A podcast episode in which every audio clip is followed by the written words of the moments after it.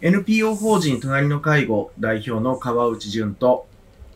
介護福祉士兼フリーアナウンサーの柴山信子がお送りする皆様の家族介護のお悩みに答えていくポッドキャストです。えー、川内さん、11月の、はい、えー、収録になりました。そうですね。えー、今日はあの10月28日なんですけれどもね、ねはいはい、え、あのー、第1回目のテーマとして、えー、今、隣の介護の、あのー、ホームページでも紹介されている、ハッシュタグストップ介護自殺についてということの取り組みを始められたということで、ちょっとそこのお話を今日はお伺いしたいなと思います。あのえー、まあ、ちょっとタイトルがあのショッキングではあるんですけど、えっ、ー、と、まあ、実は、まあ、えー、はい、まあ、このラジオの中でも、こう、お話ししてる通り、こう、2月の末ぐらいから、まあ、この、まあ、コロナウイルス感染拡大の影響を受けて、うちの法人の取り組みも、今までは企業に出張して、まあ、もしくはいろんな、あの、工場に、地方の工場に出かけていって、介護のセミナーをしたり、えー、介護の個別相談をしたり、働いている方々に直接会って、あの、いろんな支援を届けてきていたんですけど、まあ、当然そのコロナによってそれが、あの、直接会うということがまた難しくなって、で、オンラインで、えー、支援を届ける形になってはいますと。で、えー、まあ、それはそれで、あのー、いろんなあ場所からセミナーに参加していただくこともできるし、はい、また、えっ、ー、と、介護相談も、本当にこう、それぞれのタイミングに合わせてしていただけるようにはなっているので、それは良かったかなと思うんですけど、うん、えー、まあもう、なんとなく予想はしてたんですけど、やっぱりこう、コロナウイルスのこの感染の拡大がされることによって、え高齢者の方が重篤化しやすいという報道が、まあ、当然ですけど、まあ、繰り返しされていて、はい、えー、えー、まあ、やっぱりこう、介護、家族の介護をしている中で、自分の親がかかったらどうなるんだろうっていうことを、ずっとストレスを抱えながら、その危機感を持ちながら、はい、こう介護に向き合ってらっしゃる状況だと思うんですよね。えー、で、それに加えて、うん、やっぱり在宅勤務、テレワークができることで、その親との、まあ、特に同居、まあ近況、まあ遠距離もそうなんですけど、近況で、そのまあ親と向き合う時間が長くなった方も在宅時間が多くなったりとか、はい、または、えー、あの、まあ、この機会に、あの、実家からあテレワークをしようというふうに選択をされて、はい、え、介護している方もいらっしゃるんですよね。で、そうなっていくと、はい、当然、まあ、あの、ただでさえストレスを抱えやすい状況、介護という、家族の介護というストレスを抱えやすい環境に、えー、コロナにかかったらどうしようかというストレスと、また接触回数が増えていったということで、えー、実際に受けているその介護相談の中で、いよいよ疲れが出てきているというか、あの、介護によっての、こう、ストレスが限界に達している方に出会うことが、ここ、そうですね、10月に入って急に増えたんです。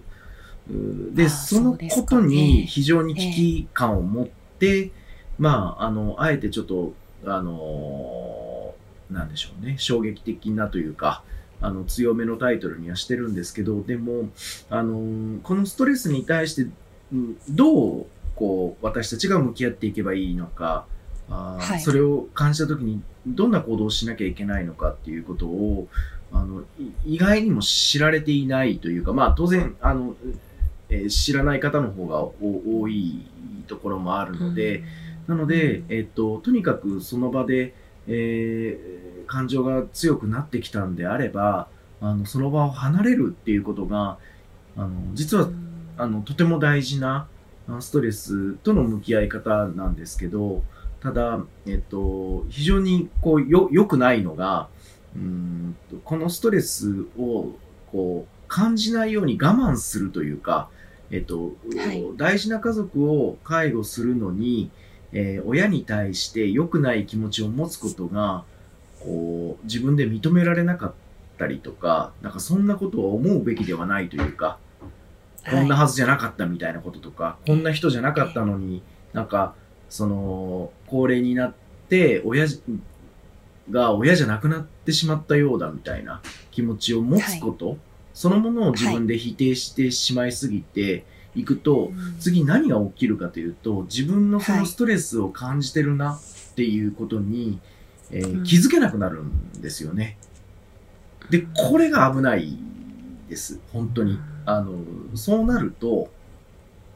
自分が辛いとか、えー、大変だとか、っていう気持ちを感じないまま、でも、その、衝撃はあ常に受け続けていくことになるので、なので、はい、気づいた時にはもう大爆発するというか、あの、ある方がおっしゃってたのは、あの、ふと一生懸命親の介護をしてたら、ある瞬間、ちょっと気を失ったような感覚になって、えー、気づいたら親が目の前で倒れていたと。で、それはどうやら自分が突き飛ばしてたようだと。でその感触は手に残ってるっていうような感覚になるそうです。あの、一瞬、そうですね。ふと、我を失うそういうことですね。うん、なので、えー、そういう状況になりやすい環境にもう今いるんだということを改めてご認識していただいた上で、えー、今のこのコロナ禍の状況の中での家族の介護に向き合っていただきたいなと思っていて、えっと、そんな気持ちになるのが自分だけなんじゃないかとか、そんな自分は弱いんじゃないかとか、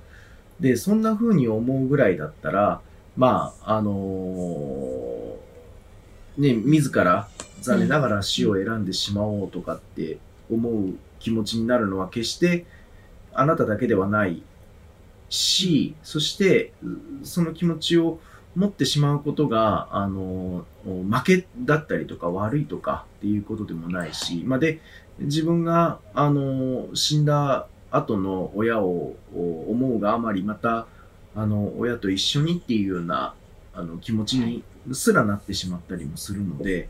まあ、とにかく、そこまで、えー、ご自分の気持ちを痛めてしまう前に、えー、踏みとどまっていただきたいというか、まあ、あの、その場を離れてほしいっていうことなんですよね。で、えっ、ー、と、その場を離れた上で SOS を出してほしいんです。えっ、ー、と、その、場を離れないまま SOS を出すの難しいので、まずは離れるそうです。もう、もう、あの、えー、何の迷いもなく、えー、その場を離れてほしいんですよね。まあなんかこう、ね、介護の仕事をしてる人間が、あの、こういうことを言うと、おなんか、ちょっとこう、矛盾をしてるような、人を支援する仕事をしてる人間がこんなこと言うと変な、あの、風に聞こえる、受け取られる方もいるかもしれないんですけど、まああの、うん。まあ、むしろ、えっ、ー、と、介護を受けている方々と過ごした時間が長かったので、私がですね、はい、えー、言うと、介護を受けている方から見た自分がどんな風に見えているかっていうことも、ぜひ、あの、大事にしていただきたいんですよね。えっと、なるほどね。あなたがそこまで辛くなっても頑張って支えようと思っているその相手から見て、自分自身は同じぐらい大事なそその方からしても大同じぐらい大事な存在なはずなわけですね。息子娘、はい、夫、はい、妻なわけであるので、えー、から、あのー、どうか、えー、その方からまあ自分が大事に思うその方から見て大事な自分をそれ以上傷つけてほしくないんです。うん、で、えー、日々のサポートは私たち介護職があいくらでもできるんですけど、でも家族の代わりは私たちは当然ながら、あの、大事な家族の存在の代わりはできないので、で、また、あの、残念ながらご病気になっていることで、えー、その、大事な家族に過度に依存してしまいすぎている方もいらっしゃるのも事実だと思うんです。だから、口から出ている言葉や、その、えー、表情だけで、その、はい、親を、を、の全てだと判断していただきたくないし、また、あの、一旦、その、離れて冷静になれば、きっと見えるものが全く変わってくると思うので、で、そのことに罪悪感を持つ必要はないし、えー、どうか勇気を持ってなのか、まあ、どんな思いでも構わないので、その場を離れてほしいんですよね。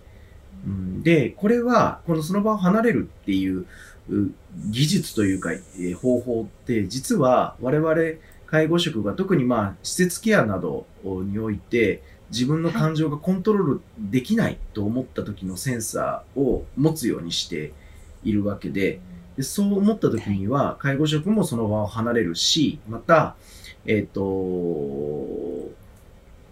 例えば、転倒事故ですね。えっ、ー、と、はい。はい、ご高齢の方が自分の目の前でバタンと転ばれたりとか、発作が起きたりとかした時に、えっ、ー、と、自分だけで判断をせずに周りの人を呼びなさいっていうふうにも習うわけなんです。つまり、これってこう、おハッとした時のこの感情が、あの、動揺してる時に、気持ちが動揺してる時に、冷静な判断がしづらかったり、適切な、えー、ケアができなかったりするわけなんです。で、これは我々、技術を持っている介護職であっても、このような気持ちに、というか、あの、そのような技法を習うほどのことなので、ご家族に置かれては当然のことだと思うんです。あの、動揺もありますので。はいから、あのとにかく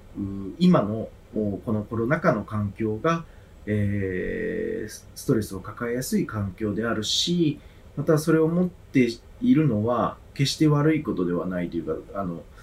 感情的になることが悪いことではないし、で、えー、そこに我慢とか、えーと、はい、忍耐強さみたいなことで対応するのはもう限界なので、から、あの、ね、もう何の迷いもなくその場を離れて SOS を出してほしいんです。で、SOS を出す先は地域包括支援センターというところもあるし、まあ、あの、今回のうちのホームページの、えー、コラムの中でも、はい、あの、ダイヤルをいくつか連絡先をご紹介させていただいているので、まあ、そこを見ていただけるといいかなと思っています。はい、はい、えー、そうですね。厚労省の心の健康統一ダイヤルですとか、はい、日本命の電話ですとか、まあ、日本、えー、認知症の電話相談ですね。認知症の人と家族の会、まあ、こういうフリーダイヤルでいろいろ問い合わせができる、あの、ツールもあるというところで、ぜひね、こう、誰かにこう、発信を。そうですね。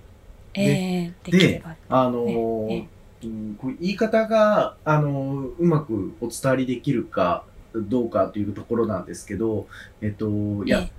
こういうこう、こう誰かがこう悩みを発信してくださると、それがまた誰かの救いになるんですよね。つまり、あの、あ、こういう悩みがあるんだっていうことを、こう、誰かが共感してくださったり、あ、自分も同じだっていうふうに思ってくださると、またその思った方が、まあ、救われたりするので、なんかこう自分の弱い部分を吐き出すということの後ろめたさとか、その、なんか、負けたんじゃないかみたいな気持ちだったりとか、うん、なんかそういうふうにあの思って、えー、なかなかこう声にできなかったり行動にできなかったりするかもしれないんですけどまあでも、えー、あなたがそこで行動してくださることによって救われる人がいるんだということも加えてお伝えしたかったですね。うん、あそうですね、はい、はい、もう誰もが私ももう川内さんもみんながこう、うん、コロナっていうものにはもうストレスを受けてる、うん、確実に受けてますからね。そうですね。もうそこは、はい、あの絶対こう共有部分として持っているから。あの、隣の誰かでもいいし、こういう、うん、あの、電話でもいいし、そうですね。何かこう、うんうん、あの、自分を大事にまずは自分を大事にっていうことですよね。そうですね。えー、あの、抱え込みやすい環境にあって、はい、ストレスも受けやすい環境であって、家族介護をする上で非常に厳しい状況、厳しい環境に今あるんだということは、このラジオを通してぜひ皆さんに伝えたかったですし、また、あの、はい、そんな時だからこそ、あの、やっぱり、はい、早めに SOS を出していただきたいというところですかね。はい、はい、そうですね。うん、はい。一人じゃないですっていうことで。あそうですね。あのー、はい。うん、うん。N、そうですね。あの、N、隣の介護の、あの、ホームページで、あの、この情報も載せていますので、ぜひご覧いただければと思います。はい。はい、ありがとうございました。ありがとうございました。皆様の家族介護に関するお悩みを募集しております。ラジオネーム、年齢、性別、家族介護のお悩みを、ラジオアットマーク、老人介護 .com までお送りください。